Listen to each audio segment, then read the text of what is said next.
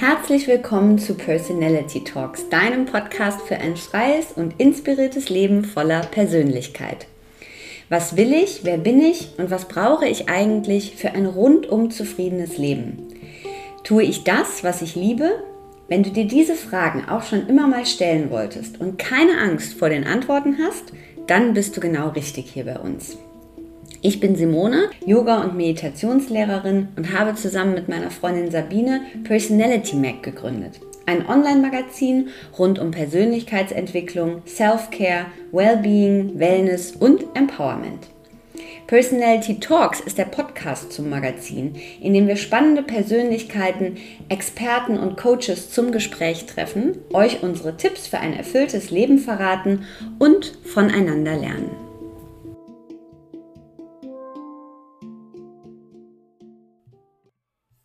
Hallo und herzlich willkommen zu einer neuen Folge Personality Talks. Mein heutiger Gast ist die wunderbare Alexa von Heiden. Alexa ist freie Journalistin, sie ist Mutter einer Tochter, erfolgreiche Mode- und Lifestyle-Bloggerin und Autorin. Nach 15 Jahren in Berlin lebt sie mittlerweile mit ihrer Familie in Brandenburg an einem alten Haus am See und seit 2017 schreibt sie ihren Blog Alexa von Heiden Villa Peng.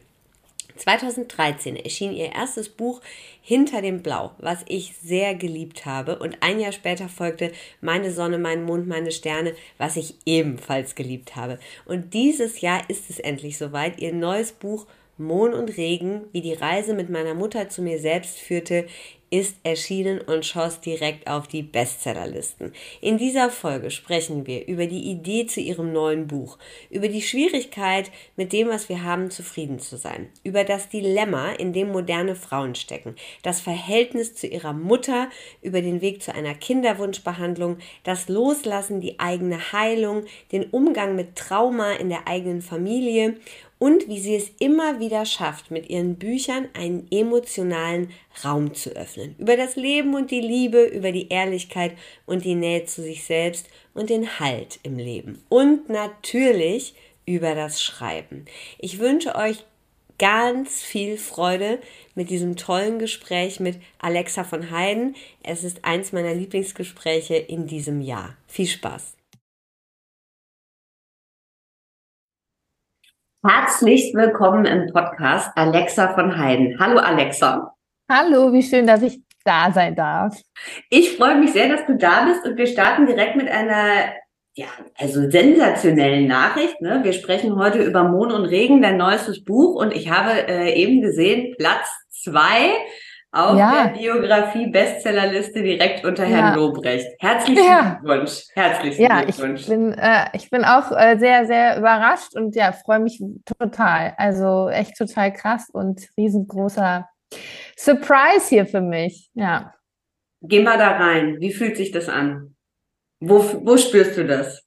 Wo spüre ich das? Im Herzen auf jeden Fall. Es ist so die Belohnung für die Jahre, die ich jetzt an diesem Buch gearbeitet habe. Natürlich nicht alleine. Ne? Also ich glaube, viele Leute denken jetzt, ach, muss man sich denn die ganze Zeit jetzt selber so feiern? Aber ich feiere natürlich auch einfach ähm, die Idee, die Leute, die das mit mir vorangetragen haben, auch diese Themen wie Kinderwunsch oder Liebe im Alter, Mutter-Tochter-Beziehung einfach auch auf ein Tableau zu heben, wo es hingehört. Ne? Also es ist für mich eine riesengroße Sache und nicht nur einfach ein Buch. Also es ist meine Lebensgeschichte, waren die letzten fünf Jahre viel Arbeit und jetzt ernten wir die Lorbeeren und ich freue mich einfach total auch über den Erfolg, aber auch das Feedback von so vielen Frauen, die halt sagen, boah, ich bin genau in der Situation, die du da beschreibst. Ähm, dank dieses Buches fühle ich mich nicht mehr so alleine und das ist für mhm. mich das noch viel größere Kompliment.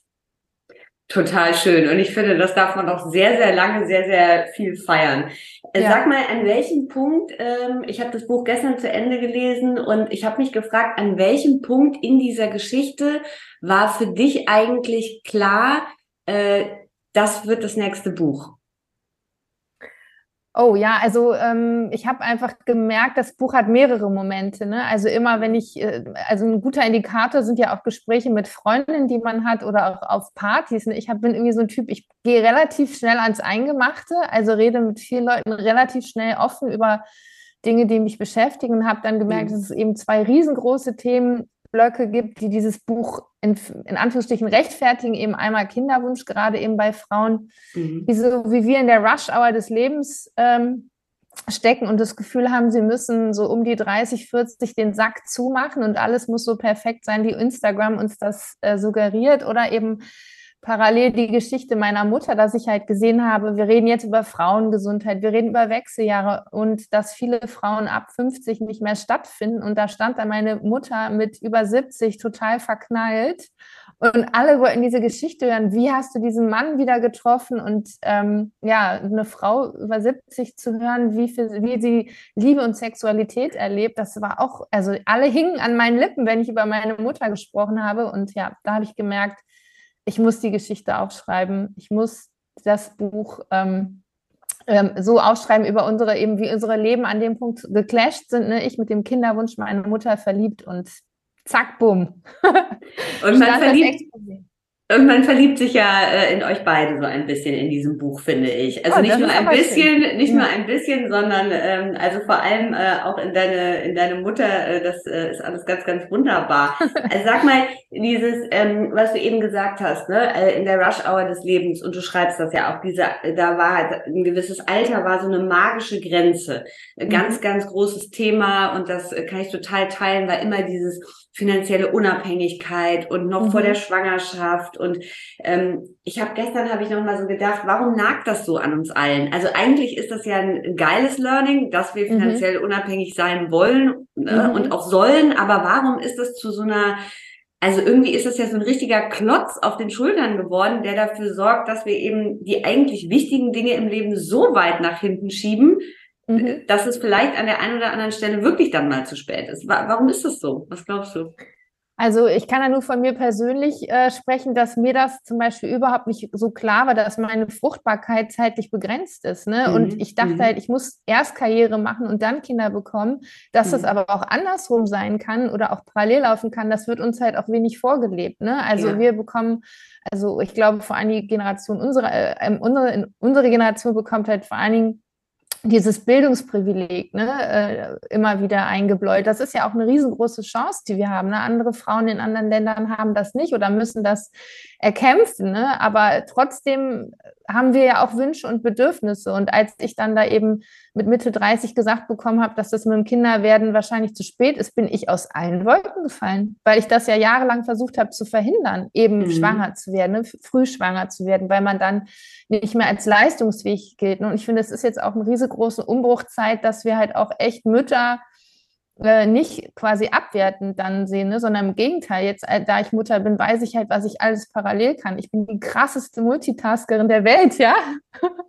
ähm, und dass das äh, eigentlich noch eine Zusatzqualifikation ist und nicht so, ich dachte mhm. halt ein Manko, ne? Aber also ich kann nur, wie gesagt, von mir persönlich sagen, mhm. dass es halt für mich ein rieses, rieser, riesengroßer Schock war, als ich dann da saß und dachte, wie, ich habe doch aber immer alles dafür getan, dass hier alles richtig läuft und dass es mhm. perfekt mhm. ist und jetzt ging mir da die Option flöten und da war ich richtig sauer drüber. Da war ich richtig mhm. sauer, dass mir das keiner gesagt hat.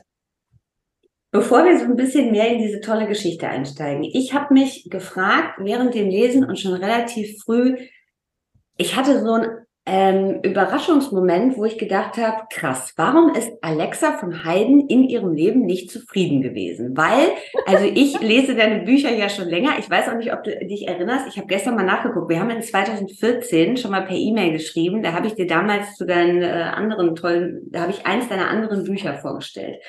Und für mich war das so, ähm, also für mich war das irgendwie das zu lesen, dachte ich so, wie? Nee, also da kriege ich jetzt irgendwas nicht zusammen, weil also diese beiden mega Bücher, die mich so bewegt haben. Die Frau, die so tiefe Themen so ehrlich anspricht, noch dazu irgendwie witzig ist, zwei erfolgreiche Instagram-Kanäle mhm. macht, äh, für Elle geschrieben hat, irgendwie bei Journal mit Ohm. Also äh, all diese Dinge, die ja von außen auch, also oder die einfach ja auch sehr erfolgreich sind. Und mhm. da dachte ich, Moment, warum liest sich das oder warum hat sie das als nicht erfolgreich empfunden? Und für mich mhm. war das irgendwie so, also was war da los?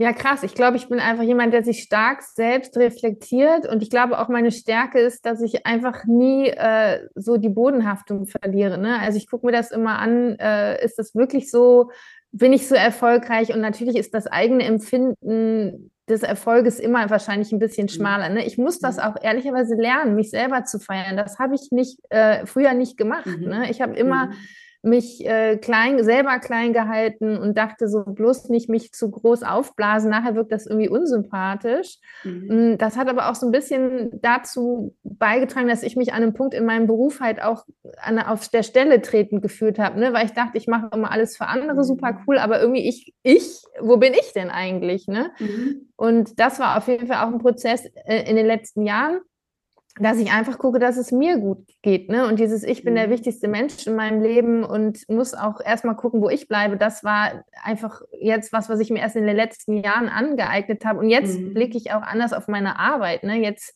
ähm, sehe ich das auf jeden Fall auch, was ich alles mache, ist total krass. Auf jeden Fall. Ja. ja. Aber trotzdem, ich glaube, ja, sorry. Nee, hat sich das durch das Buchschreiben tatsächlich auch nochmal verändert, dieser oder durch diese Reise und all das, was sozusagen du über dich selbst auch rausgefunden hast, hat sich auch dadurch der Blick auf das, was vorher war, nochmal verändert? Meinst du jetzt auf den Job und auf, auf ja Erfolg? und ja, ja und auf dieses, also was eigentlich davor schon alles sozusagen ja positiv oder mhm. auch gut war, ne?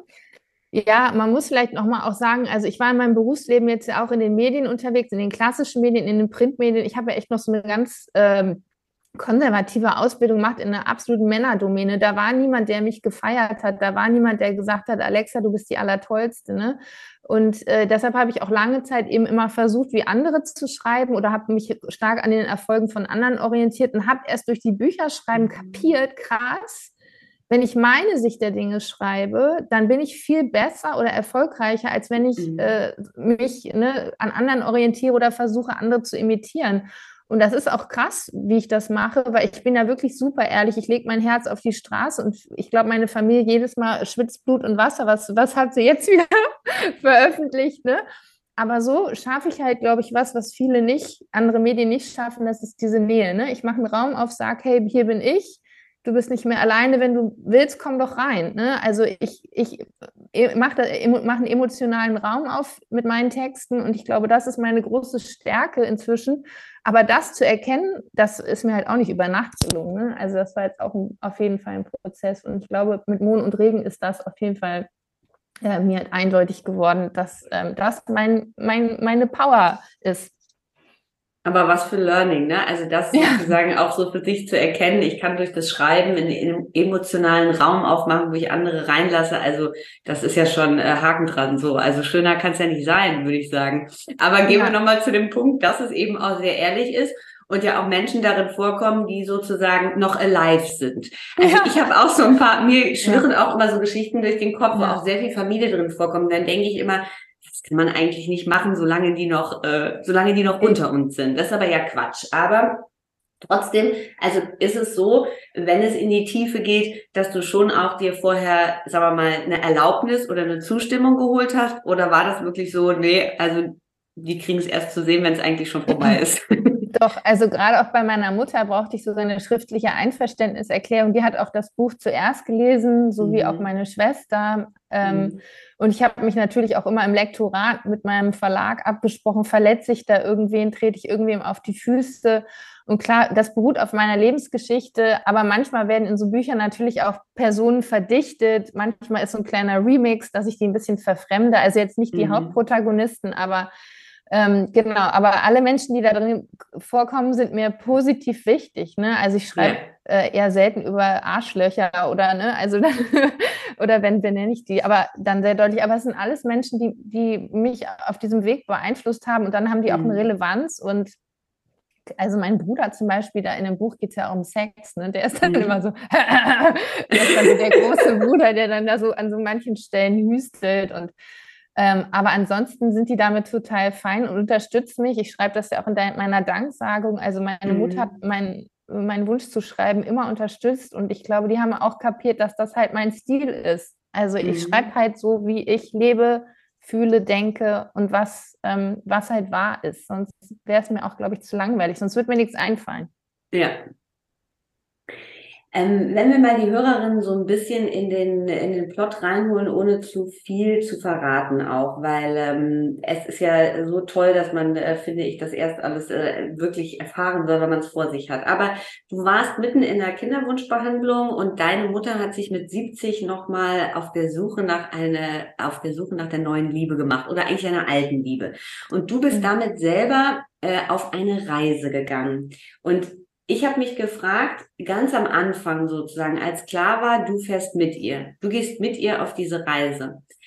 Was hast du gesucht?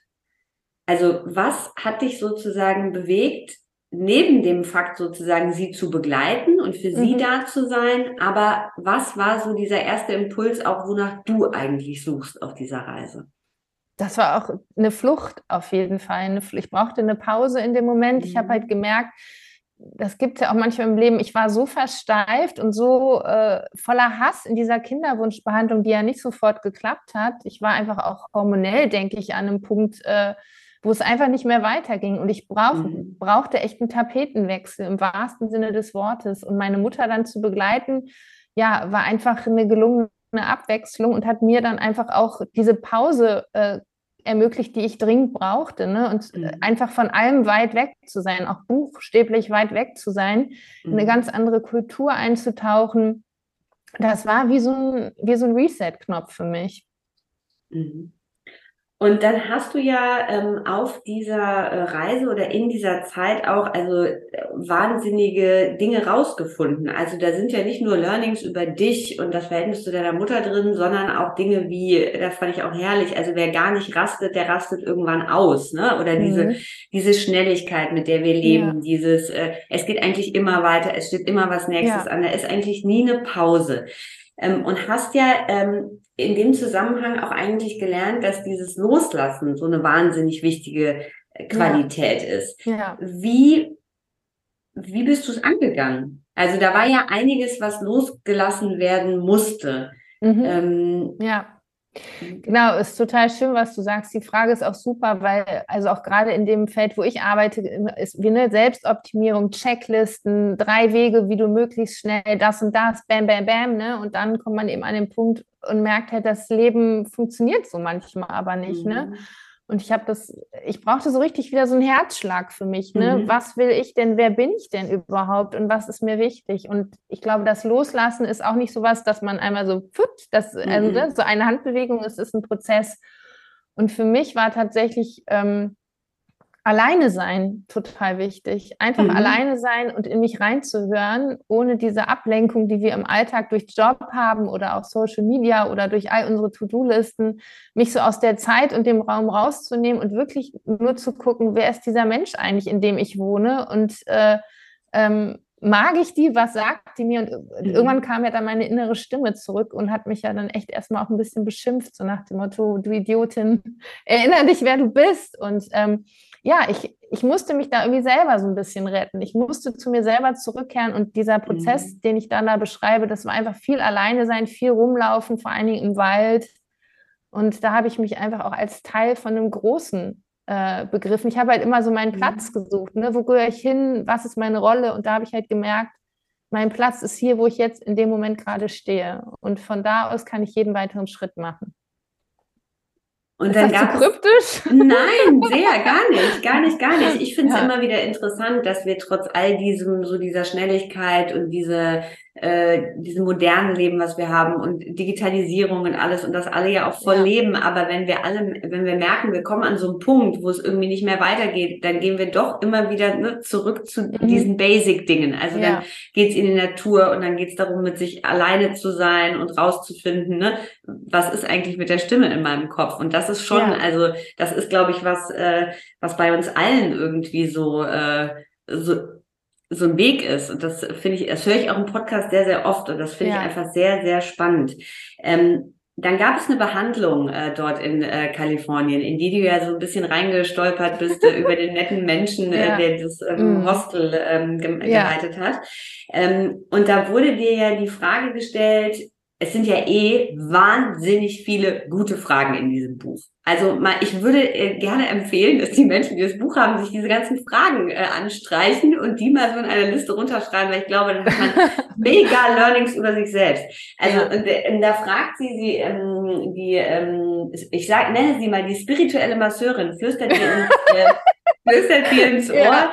Ähm, ja. ob du äh, zu den Dingen gehst oder ob die Dinge eigentlich zu dir kommen. Mhm. Ja. Und das ist ja eh schon in so einer Situation, wo man dann da so liegt. Ich hatte auch mal so ein ähnliches Erlebnis, dann ist das ja eh schon so, dass man, also es setzt ja einfach wahnsinnig was frei. Und dann ist es ja. dir ja später nochmal äh, untergekommen, nämlich dieses, die Zukunft wird nicht einfach so passieren. Mhm. Was hat das nochmal ähm, was hat das bewegt? Was, was hat das nochmal ausgelöst?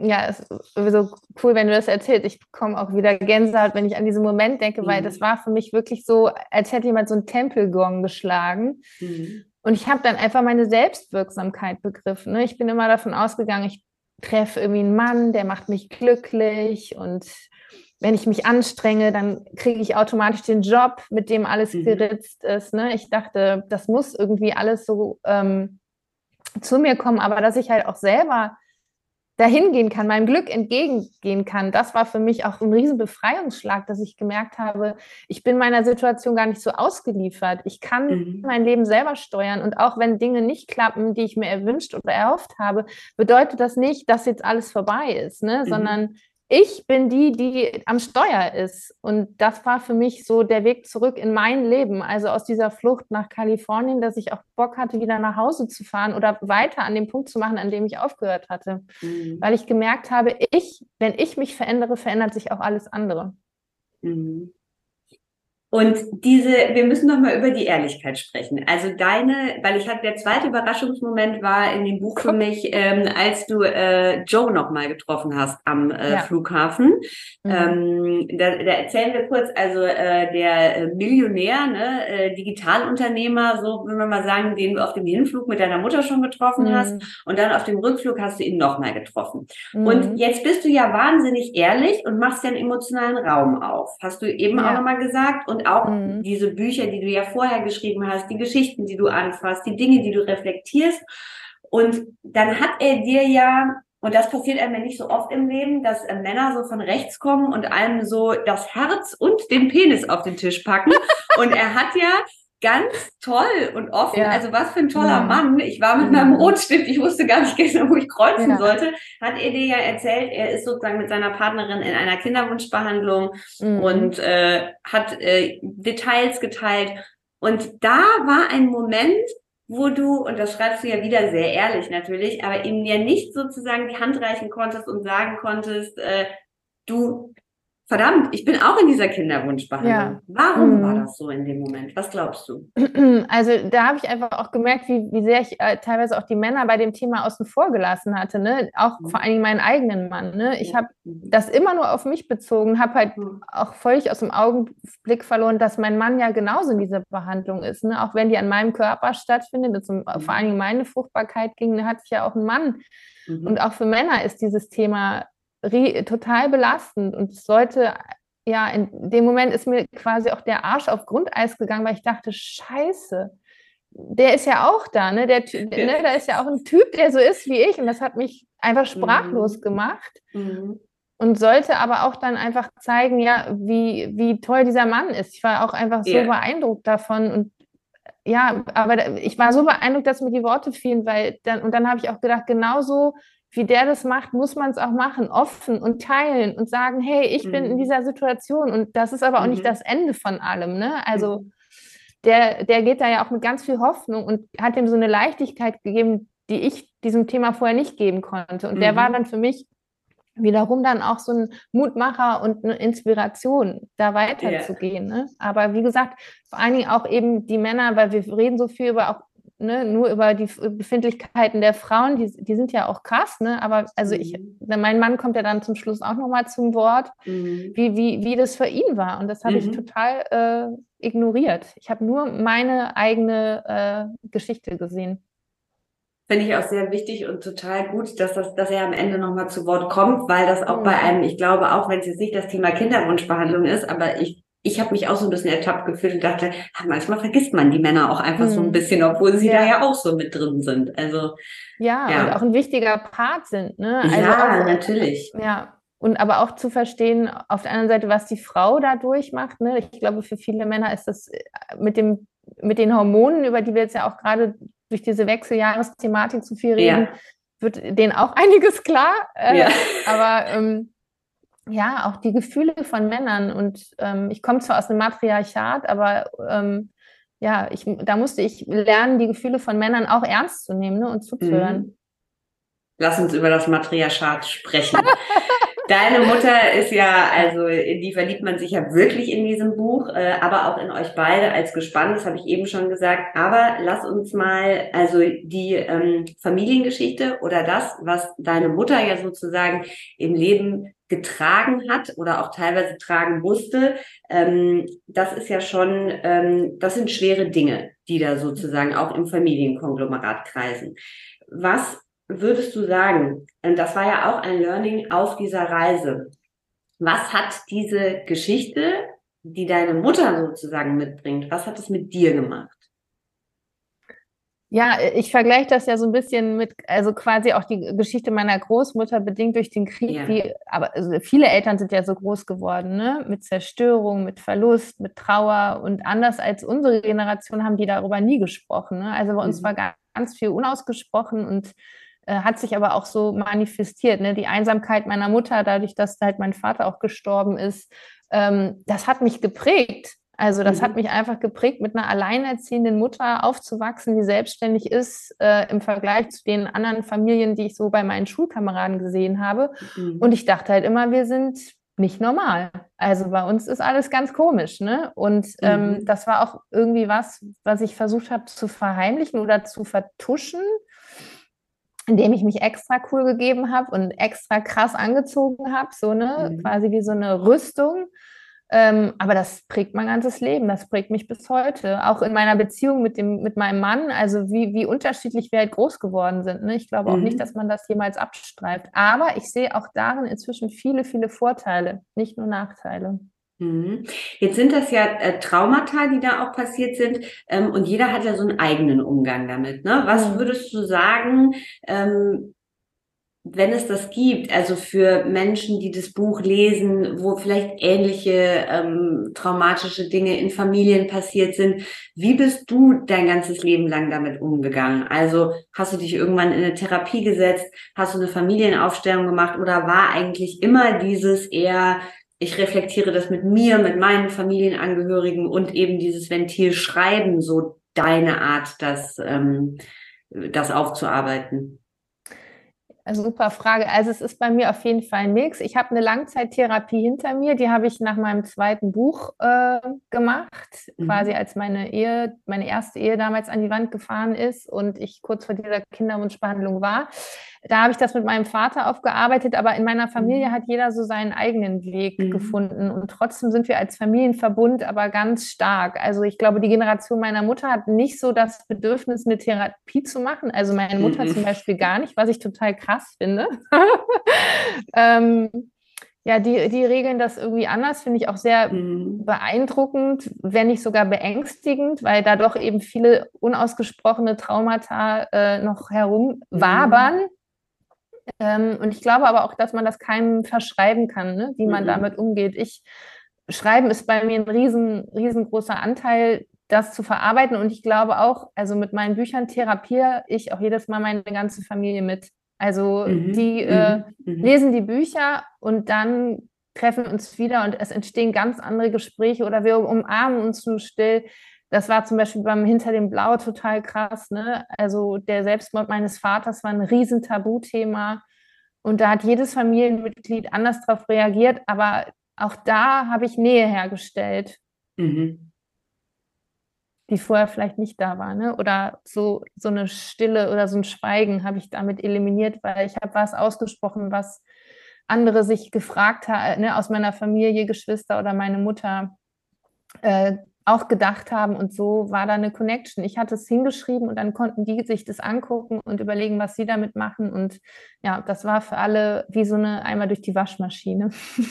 Und das ist was sehr Besonderes. Das ist auch in Familien was sehr Besonderes. Es ist keine einfache ja. Rolle, die man äh, da sozusagen hat, aber es ist eine sehr besondere und wichtige Rolle auch äh, innerhalb von Familien. Ja. Ich muss aber sagen, ich habe einfach auch echt mega Glück mit, mein, mit meinem Tribe. Also sowohl mit meiner Mutter als auch meinen Geschwistern. Ähm, das sind einfach äh, ganz tolle Menschen, ganz starke Persönlichkeiten und eben eine große Liebe und Verbundenheit. Auch obwohl und gerade deshalb, weil uns schon so viel passiert ist. Passiert ist. Mhm.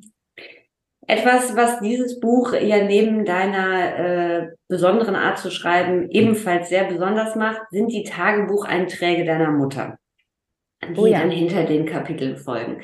Und man fragt sich ja im Verlauf, und du sagst das ja auch, ne? Also diese Frau, die alleinerziehend war, die über so viele Jahre hinweg allein war, die sozusagen die ihre eigene Familiengeschichte dann ihren Mann verloren hat. Ähm, ich habe mich die ganze Zeit immer am Abschluss gefragt, wie hat sie das geschafft? Also woher kam dieses und du stellst diese Frage ja zwischen den Zeilen auch immer wieder so ein bisschen. Also wo ist das ein warm, ja, ich, also da ringe ich auch ein bisschen um Worte, weil ich mich wirklich gefragt habe, ist man dann irgendwann einfach nur noch in diesem, es geht weiter, es geht weiter, weil da sind zwei wahnsinnig tolle kleine Kinder und man muss halt einfach. Und ne, gleichzeitig ist es ja eine Frau, die immer gerne gearbeitet hat und für die Medizin gebrannt hat. Waren das so die Dinge, die sie haben immer so diese Stärke auch bewahren lassen? Was, glaubst du? Oder ist sie einfach so eine, ist sie einfach so eine starke Braut, Punkt aus und das ist die Erklärung dafür? Also. ja, ähm, beides. Also ich glaube, dass die Kinder, also ich und meine Schwester, auch ne, mein Bruder, ein großer ähm, Motor meiner Mutter sind eben, weil sie mhm. so früh ihre Eltern auch verloren hat. Dann, was du auch beschrieben hast, die Liebe zur Medizin, auch aus einer feministischen Heransichtweise, ne? also weil sie auch einfach weiß, wie, wie, wie meine Mutter ist ja Frauenärztin gewesen, ne? welchen Impact sie mit ihrer frauenärztlichen Beratung auch auf das Leben vieler Frauen hatte. Meine Mutter ist in mhm. unserem Heimatort also war sie schon vor dem Buch ein Star, muss man ja, sagen. Das glaube ich, ja. Ähm, glaub weil sie eine ganz besondere Ärztin ist, die eben mhm im Sinne von, also ganzheitlich, ne, nicht jetzt irgendwie esoterisch, mhm. sondern die hat sich, ne, hat auch ganz viel immer versucht, den Frauen so mit auf den Weg zu geben, wenn mhm. sie das wollten. Wo, und also die Wahrheit ist, dass meine Mutter auch sehr traurige und sehr einsame äh, Seiten hat. Ne? Das mhm. ist nicht nur alles ähm, quasi wie so dieses amerikanische Ideal, also du musst stark sein und ne, äh, mhm. ganz im Gegenteil. Also die hat auch Phasen, wo sie wirklich dolle durchgehangen hat ähm, und die ähm, trotzdem hat die wie so ein Überlebensmodus in sich. Ich weiß mhm. nicht, woher das kommt. Ich frage mich das selber, ob die irgendwie eigentlich innerlich so ein Alien hat, der sie steuert. Also ja, ähm, meine Mutter ist wirklich, ist so eine, also ich meine, das Wort finden viele jetzt irgendwie doof, aber meine Mutter, also wenn es eine Powerfrau gibt, dann ist es meine Mutter. Mhm. Und das sieht man eben auch, die wird jetzt bald 80.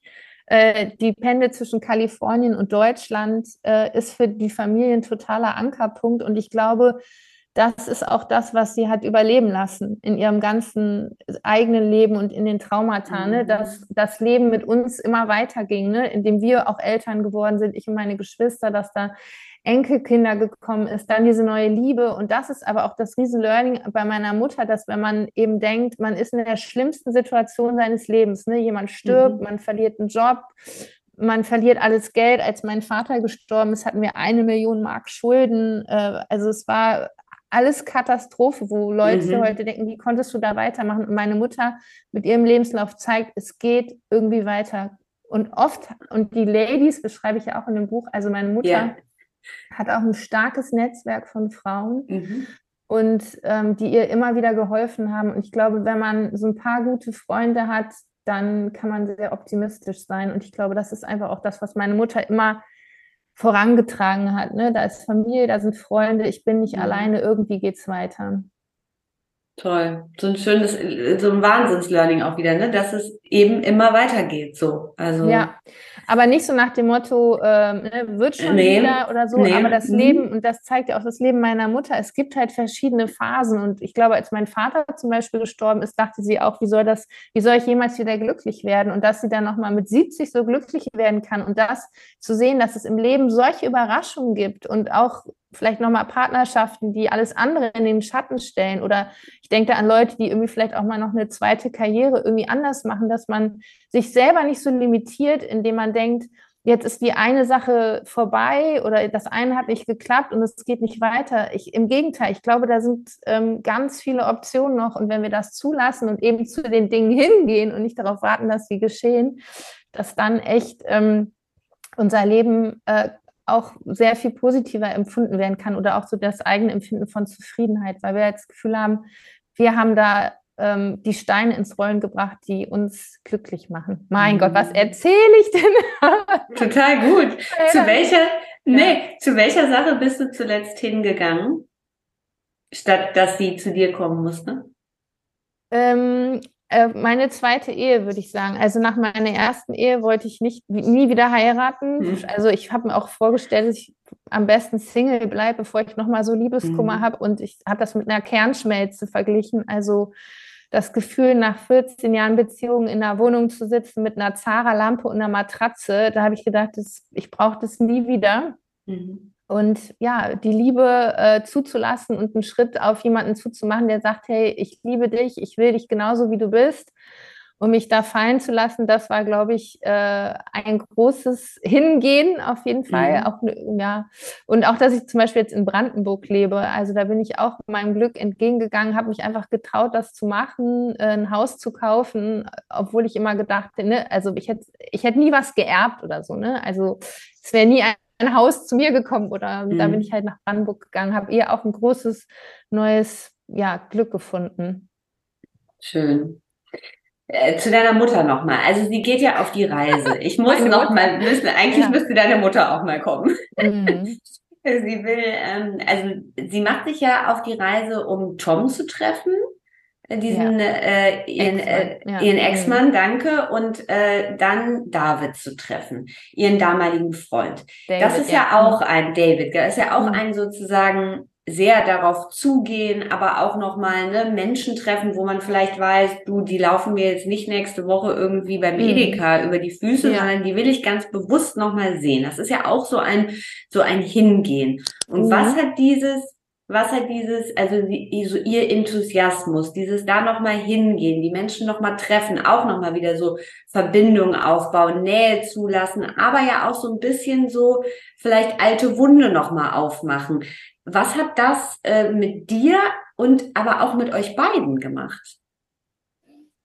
Auch eine super Frage, ja. Also meine Mutter als Frau zu begreifen, ne, mit ne, auch einer mhm. Vorgeschichte, auch einer sexuellen Vorgeschichte oder eben Partnerschaften, die nicht mhm. nur meinen Vater betreffen, war für mich mhm. äh, auf jeden Fall ein riesengroßer Moment, ne, mich auch sozusagen von dieser kindlichen Haltung äh, zu lösen, ne, dass meine mhm. Mama ähm, immer für mich da ist und es geht nur um unsere Familie, sondern sie eben in ihrer Persönlichkeit zu begreifen, auch welche Männer sie mhm. geprägt haben, mit welchen Wünschen sie in eine Beziehung gegangen ist oder warum. Und ja, sie dann mit ihren Ex-Partnern zu sehen, war irgendwie total weird. Also es war yeah. wirklich, äh, hä, den hast du mal gedatet? Also es war fast wie so eine freundschaftliche Ebene plötzlich, ne? So yeah. zwei Frauen auf Augenhöhe. Und meine Mutter erzählt mir dann auch, oder ne, dass sie dann auch Sex hat und so, ne, das war einfach mhm. so, dass ich dachte, das, also das kann ich jetzt gerade nicht verarbeiten, Mama. Ja. Aber ähm, ja, meine Mami einfach ähm, in so einer Partnerschaft zu sehen oder eben auch, wie sie als Frau, als äh, Person unterwegs ist, ne? nicht nur als Mutter, war für mich äh, ein echtes Highlight, weil ich sie dadurch nochmal ganz neu kennengelernt habe. Unsere Beziehung hat sich dadurch wirklich auch verändert. Ja, wir können jetzt über noch mehr reden und noch mehr lachen. Und ich habe es ja dann auch angefangen zu fragen, hast du eigentlich noch deine Tage? Hat man in eurem Alter denn noch Sex? Ja. Und mhm. dass meine Mutter da gesagt hat, sag, natürlich habe ich auch noch Bock auf Sex. Das war halt, dass ich dachte, okay. Ja. Aber äh, auf der anderen Seite hat mir das total viel Mut gemacht, weil ich bin jetzt auch 45, um mir jetzt so vorzustellen, dass so in zehn Jahren mein Sexlife vorbei ist oder so, das fände ich auch total äh, schade. Und insofern, ähm, ja, fand ich das auch einfach so cool, dass meine Mutter da auch so emanzipatorisch ist und ähm, ja, da so einen Weg voranprescht. Und du musst mal äh, dir vorstellen, was meine Mutter jetzt für ein Standing in ihrem Freundeskreis hat. Ne? Die wollen natürlich, ja. natürlich alle die juicy Stories hören und finden äh, auch gerade für so Frauen äh, im Alter meiner Mutter, die ja viel alleinstehend sind, ne, ist das, glaube ich, auch eine riesengroße Inspiration, dass da halt noch was geht. Ja. Es gibt eine Stelle. ja, aber es ist, es ist super. Also genau wie du sagst, ne, dass halt da noch was geht. Also ich glaube, das ist ja auch für uns so. Und also ich bin da bei den Stellen, ich dachte auch so, ach so, das betrifft ja dann auch meine Mutter. Oh. Ja. Man, ja. Ist, man setzt sich damit ja nicht auseinander. Und irgendwie hat man ja auch so dieses, Nee, also meine Mutter, die hat, die hat keinen Sex. so, ne? ja. ne? Also das ist ja so ein, ja, ist verrückt. Warum? Ja um, also warum? Ja, aber es geht ja auch nicht nur um, um, um, um Sex, also Zuneigung ja. und Aufmerksamkeit und jemanden, der meine Mutter einfach sieht, wie sie ist und sie auf Händen trägt. Und das war so krass zu sehen. Es war die krasseste Anti-Aging-Behandlung, die ich jemals live mitverfolgt äh, äh, verfolgt habe, weil meine Mutter mhm. kam in den Raum, ich habe sie nicht erkannt. Die hat sich äußerlich verändert, wie sie sich bewegt hat, sich verändert. Ihr Blick war anders und da habe ich dann auch gemerkt, wenn ich das meiner Mutter jetzt nicht zugestehe, dann verrate ich ja all das, was sie in den Jahren davor mir gegeben hat. Ne? Immer dieses Aufbauen und Supporten und du bist yeah. super, wie du bist. Ne? Und das hat einfach meiner Mutter so einen Boost gegeben und mich aber auch dann als Tochter zu, auch entlastet, weil ich halt als äh, Kind einer alleinerziehenden Mutter immer im Quadrat denke. Ne? Ich denke immer, was macht die Mama Weihnachten?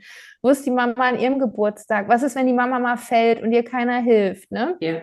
Yeah. Äh, das hat einfach auch diese Beziehung zu diesem Mann äh, uns alle auch ein Stück befreit, ne? uns Kinder. Mhm. Das schreibst du auch so schön, wenn du sagst, ne, jede Zelle von ihr ruft, das Leben ist so schön, ne? Das ja. passt zu dieser Anti-Aging-Kur. Ja, und eine verliebte Mutter zu sehen, also es hat mich so glücklich gemacht. Also wirklich sich für jemand anders so zu freuen, der verliebt ist. Das, und obwohl es nicht mein Vater ist, ne? Also mhm. eine verknallte Mutter, das ist einfach wie eine Pulle Shampoos. ja. Schön. Es gibt eine Stelle äh, im Buch, äh, da würde ich gerne noch ein bisschen mit dir drauf eingehen, weil da geht es um die Liebe. Äh, und da Oha. geht es um deinen Weg natürlich auch, dich zu lösen. Ne? Also äh, dich zu lösen von dem Job, der dich seit Jahren genervt hat, äh, von dieser frustrierenden Kinderwunschbehandlung, aber auch äh, von deiner Großmutter, von deiner Mutter, ihren Lebensläufen und den Traumata. Und du schreibst, die gar nicht meine sind und die mich trotzdem daran gehindert haben, meinen Weg zu finden, weil ich Angst habe, so wie sie einen Fehler zu machen, mit dem ich mir den Rest meines Lebens versaue. Und dann geht es um die, ähm, dann schreibst du, ne? Also was deine Großmutter erlebt hat, darf ich das vorlesen? Klar, wenn du Lust hast. Du schreibst, meine Großmutter hat einen Schläger geheiratet und war zu feige, sich scheiden zu lassen. Sie hat ihren Kindern zuliebe einen Kompromiss gemacht, der sie letztendlich das Leben gekostet hat. Meine Mutter ist eine von Krieg und Schlägen traumatisierte Halbweise. Sie wollte sich nie wieder wie ein schutzloses Opfer fühlen und hat deshalb einen Beruf ausgeübt, der sie unabhängig macht. Dabei ist ihr eigenes Glück leider zu kurz gekommen. Und jetzt das Schöne daran, die Motivation beider Frauen in ihrem ganzen Unglück war immer Liebe. Wie hätte ich an ihrer Stelle gehandelt? Wie hättest du gehandelt? Ach ja, das ist auch ja eine krasse Frage. Also ich glaube auch, dass ich dann die Geschichte meiner Vorfahrenen äh, muss man halt unter dem Zeitgeschehen sehen. Ne? Meine Großmutter hatte ja gar keine andere Wahl. Ähm, die hätte die Kinder verloren, die wären dem Mann zugesprochen worden. Ne? Ja. Die hatte dann das Problem, dass nach dem Krieg, ähm, sie hatte keine Ausbildung und war einfach in einer Situation total gefangen. Ich weiß nicht, wie ich gehandelt mhm. hätte. Ne? Also ich mhm. habe ähm, äh, sozusagen, es klingt vielleicht manchmal so, als würde ich ihr einen Vorwurf machen, auch dass sie mhm. meine Mutter zum Beispiel vor diesem äh, Stiefvater nicht geschützt hat, der auch selber mhm. ein Opfer ist. Ne? Der war ja ein Kriegsveteran aus Russland. Äh, keiner mhm. weiß so richtig, was der eigentlich auch erlebt hat. Ne? Das gibt es ja oft, diese posttraumatischen Belastungsstörungen. Ne? Also man, es ist sehr komplex und da mhm. irgendwie zu sagen, ich hätte das so und so gemacht, ich hätte ihn stehen gelassen, hätte ich wahrscheinlich auch nicht. Ne? Mhm. Und meine Mutter war halt auch in, in ihrer Situation in den 80er Jahren, als mein Vater gestorben ist, da war das nicht so angesagt. Ne? Da war noch ein ganz anderes, auch ein anderes Frauenbild. Ne? Alleinerziehende, selbstständige Frau, die den Mund aufgemacht hat und gesagt hat, sie braucht keinen Kerl. Das konnten die meisten auch nicht verkraften. Und ich habe auch, wie gesagt, in Schulzeiten meine Mutter auch nicht richtig einordnen können. Ne? Ich dachte halt auch, mhm. die ist auf jeden Fall nicht eine normale Frau, so wie andere Mütter. Ähm, und jetzt mit heute verstehe ich aber auch erst, was sie alles geleistet hat, ne? da ich jetzt mhm. in dem mhm. Alter bin, ne? Selbstständig zu arbeiten, Kinder großzuziehen, verwitwet zu sein, die ganze finanzielle Verantwortung zu haben. Äh, ich wäre froh, wenn ich so gehandelt hätte wie meine Mutter. Also mhm. die hat sich halt einfach den Arsch aufgerissen jeden Tag und sich mhm. äh, nicht viel beschwert. Ähm, ich ziehe da meinen Hut, sowohl vor meiner Großmutter als auch von meiner Mutter und kann, mhm. äh, also ich, ich würde das nicht besser hinkriegen als die. Aber so haben wir halt auch alle unsere Geschichten ne, in uns. Wir müssen halt dann nur gucken, was machen wir da für uns selber draus. Und ich bin immer auch der Meinung, dass niemand der Gefangene seiner Kindheit ist. Ne? Also die Traumata meiner Vorfahrenen können auch nicht für immer meine Ausrede sein, dass ich halt ähm, nicht klarkomme. Ne? Also ich musste dann mich da auch davon, wie du es auch sagst, lösen und meinen Weg mhm. mich da rausfummeln. Das hat gut geklappt mit dem Rausfummeln. Und was würdest du sagen, hat diese ganze, also dieses, was wir gerade hatten, eben diese Vorgeschichten, als aber auch die Geschichte jetzt deiner Mutter, dein Weg, die Kinderwunschbehandlung, die Liebe zu deinem zweiten Mann, äh, was hat dich all das über Liebe gelehrt? Dass die von mir erstmal kommen muss. Also, mhm. dass ich bereit sein muss, aber auch mit mir im Reinen und bereit sein muss, Liebe zu geben und Liebe zu empfangen. Also ich mhm. kann nicht erwarten, dass mich irgendwer glücklich macht oder mich vervollständigt.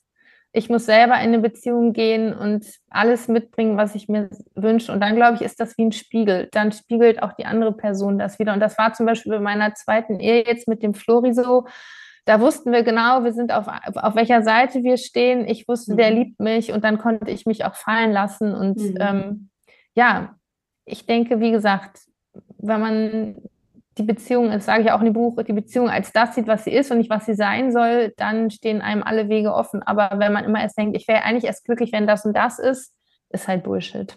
Mhm. Das Schreiben, um nochmal kurz einen Schwenk zu machen.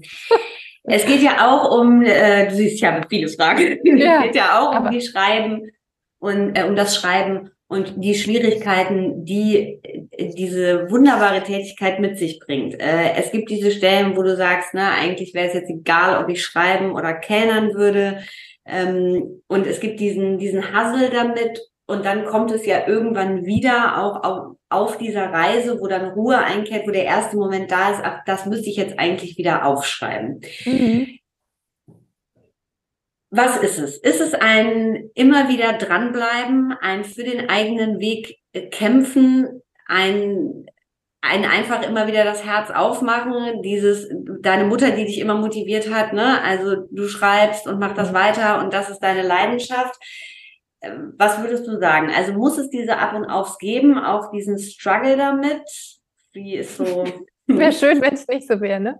Ja. Aber äh, ja, ich glaube schon, dass das ein Struggle geben muss. Zum ersten, mhm. äh, zum einen glaube ich eben, dass nur so Kreativität entstehen kann. Ne? Also wenn es mhm. einfach so wie Abwaschen wäre oder Regale auffüllen, ne? Mhm. dann äh, wäre das, glaube ich, auch nicht so, ja, so relevant oder hätte für mich nicht die Relevanz. Äh, und dadurch, dass ich mich immer selber hinterfrage, das ist halt, äh, mein Gott, voll nervig, aber mhm. ähm, ich glaube, so eine Unsicherheit hat jeder, der irgendwie kreativ ist. Ne? Wie finden mhm. andere das? Äh, ist das gut in Anführungsstrichen? Ne? Hat das Erfolg? Aber davon habe ich mich, wie gesagt, irgendwann gelöst, indem ich halt begriffen habe, wenn ich meine Wahrheit aufschreibe, fallen also diese Bewertungsskalen sowieso alle weg. Ähm, und für mich ist Schreiben auch auf jeden Fall ist mein Job, aber es ist halt auch nichts, was ich regulieren kann. Ne? Ich habe äh, Tage, wo ich, wo ich super gerne und viel schreibe und an anderen gucke ich einfach nur Netflix. Ne? Also das ist mhm. nichts, was ich irgendwie äh, dosieren kann, so wie Thomas Mann, der immer jeden Tag vier Stunden am Vormittag geschrieben hat und dann Mittagessen äh, war. Ähm, und das macht meinen Job ja auch manchmal so ein bisschen holperig und mhm. äh, lässt auch diese Auf und Abs entstehen. Aber auf der anderen Seite macht das irgendwie auch lebendig.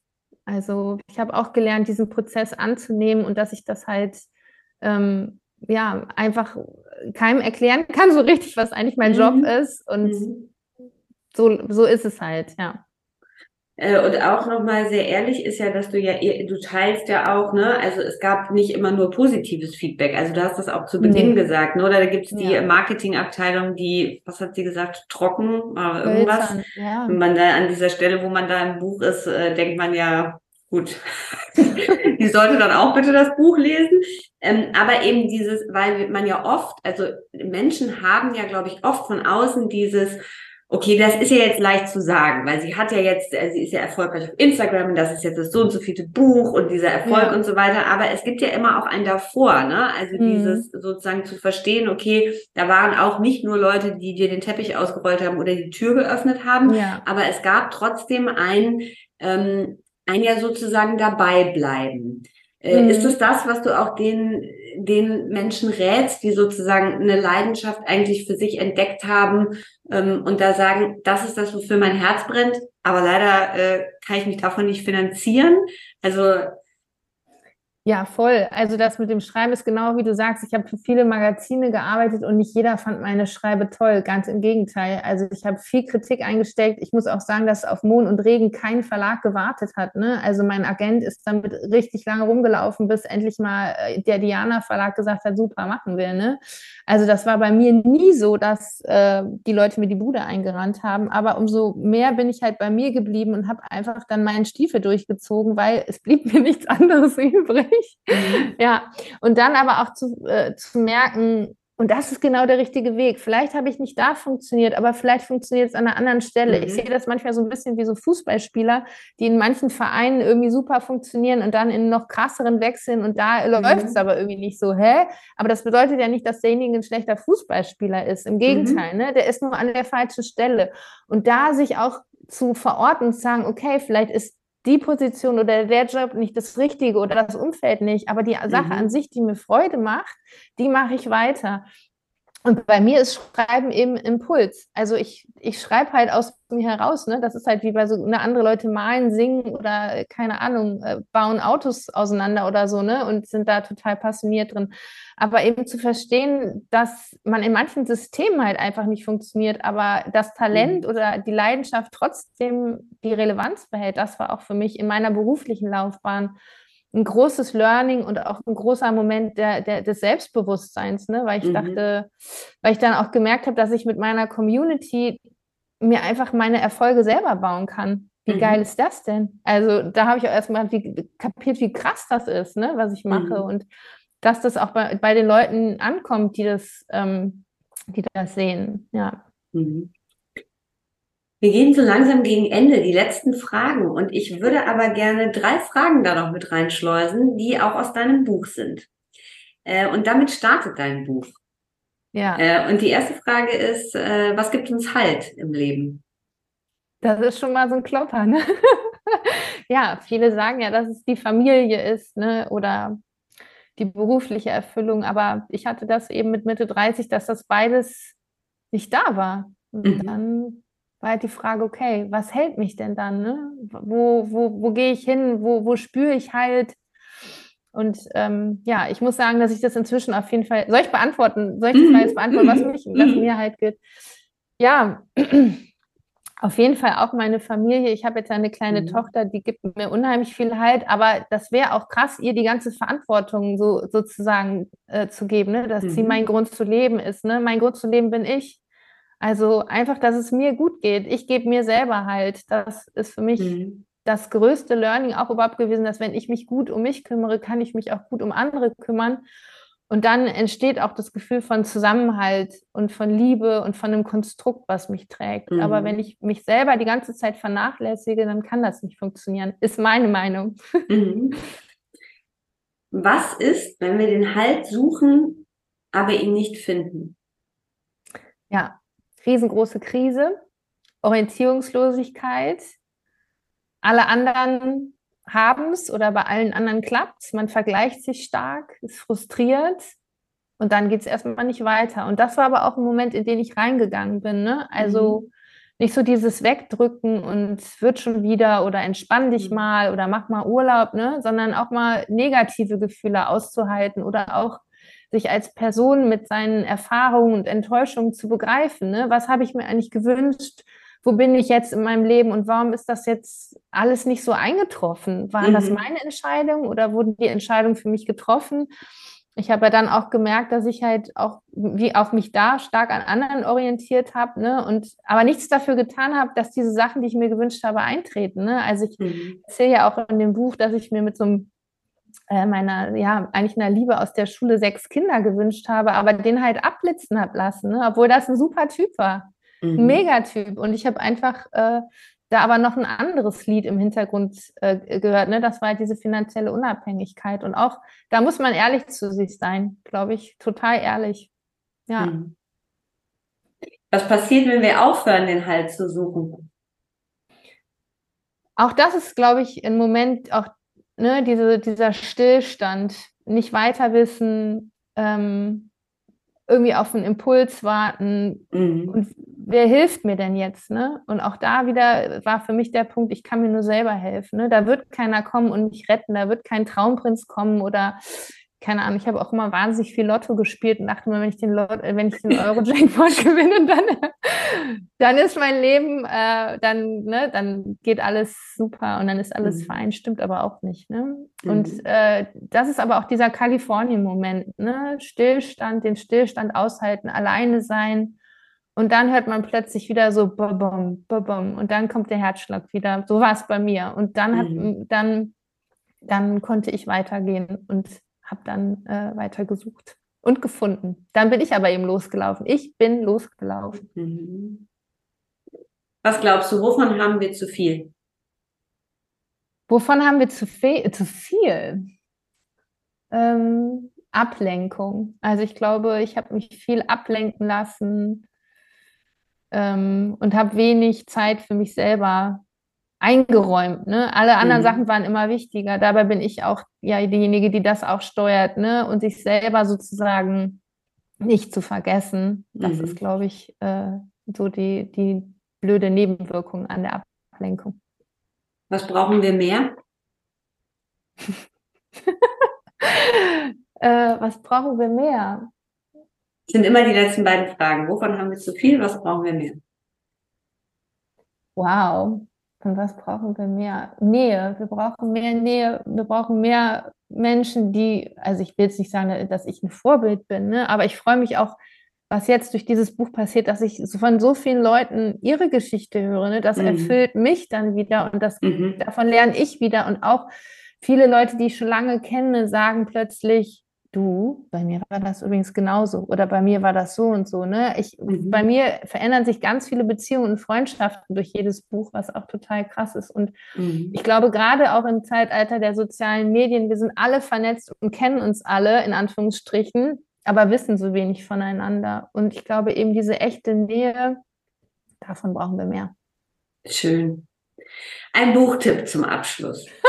Etwas, was du zuletzt gelesen hast, wo du sagen würdest, das hat mich richtig inspiriert, das hat mich wirklich weitergebracht, das hat was in mir bewegt. Vielleicht auch gar nicht das letzte, vielleicht sogar während dem Schreiben deines Buches, falls man da noch liest, ich weiß es nicht, aber irgendetwas, wo du sagst, das, äh, das hat wirklich was auch äh, losgetreten. Äh, was, ich lese gerade Kummer aller Art, das sind diese kleinen Kolumnen. Ähm, ansonsten ja, was, ich lese auch unheimlich viele Kinderbücher, muss ich sagen. Also mhm. vor allem lese ich viele Kinderbücher. Ähm, und muss aber auch sagen, dass ich in der letzten Zeit durch meinen eigenen Schreibprozess so ein bisschen mhm. wenig, äh, bewusst weniger gelesen mhm. habe, um mich einfach mehr auf meine eigene Sprache zu konzentrieren. Das ist jetzt irgendwie eine blöde Antwort für die Frage, mhm. weil, aber ich glaube eben, also dadurch, dass ich in so einem krassen Schreibprozess war, meine eigene Stimme im Kopf zu hören, äh, war so wichtig für mich, dass ich halt äh, mich nicht an anderen Autoren so mhm. stark orientieren wollte, dass ich jetzt äh, 100 Bücher hätte lesen können. Ähm, vor allen Dingen, ja, es sind wirklich Kinderbücher, Prinzessin Popelkopf, ja, oder? Herrlich, ja, das war es. Oder Mhm. Meine Tochter wird jetzt bald sechs und gerade ist ihr mhm. Lieblingsbuch so ein Witzebuch, also auch so Humor bei Kindern. Ja, aber es ist jetzt leider kein äh, super Literaturtipp, das muss ich schlimm. sagen. Das ist nicht schlimm. Wir, wir nehmen alles so, wie es kommt. Liebe Alexa, ich danke dir sehr, dass du da warst. Äh, ich möchte nochmal betonen, dass ich ja großer Fan von dir bin und äh, ich möchte auch nochmal sagen, weil ich da sehr drüber gestolpert bin in dem Buch, dass ich finde, dass du eine besonders edle Feder bist. Oh. Und ich möchte nochmal empfehlen deine bisherigen Romane, weil ich glaube, wenn man jetzt, also natürlich alle Mond und Regen kaufen, ganz klar, wie die Reise mit meiner Mutter zu mir selbst führte, ein wahnsinnig besonderes Buch. Ich hoffe, das ist auch in dem Gespräch durchgekommen. Aber ich möchte auch nochmal hinter dem Blau und meine Sonne, meinen Mond und meine Sterne empfehlen, weil das zwei ganz, ganz, ganz tolle Bücher sind, die mich auch beide in Situationen ereilt haben, wo auch bei mir was, äh, was losgetreten wurde und ich auch wieder ein bisschen äh, die Liebe zu meinem Schreiben wiedergefunden habe. Wow. Vielen, vielen, vielen Dank, Alexa. Ich danke dir und äh, ja, wie gesagt, ohne Frauen wie dich oder Leserin oder Unterstützerin wäre das alles nicht möglich. Insofern ich habe zu danken. Danke dir. Vielen Dank fürs Dabeisein, vielen Dank fürs Zuhören. Wir verweisen euch natürlich wie immer gerne auf unsere Online-Magazinseite www.personalitymac.com. Im Abo gibt es zusätzlich nochmal ein exklusives Interview mit Alexa von Heiden, in dem sie mehr über das Thema Schreiben, ihre eigene Schreibroutine und alles, was rund um Nähe wichtig ist, erzählt. Das solltet ihr nicht verpassen. Und wir freuen uns natürlich, wenn euch das Gespräch gefallen hat. Also lasst uns Feedback da und wir freuen uns noch mehr, wenn ihr es auf Instagram oder den anderen Social Media Kanälen teilt. Alles Liebe und hoffentlich bis bald und einen entspannten Dezember. Eure Simone.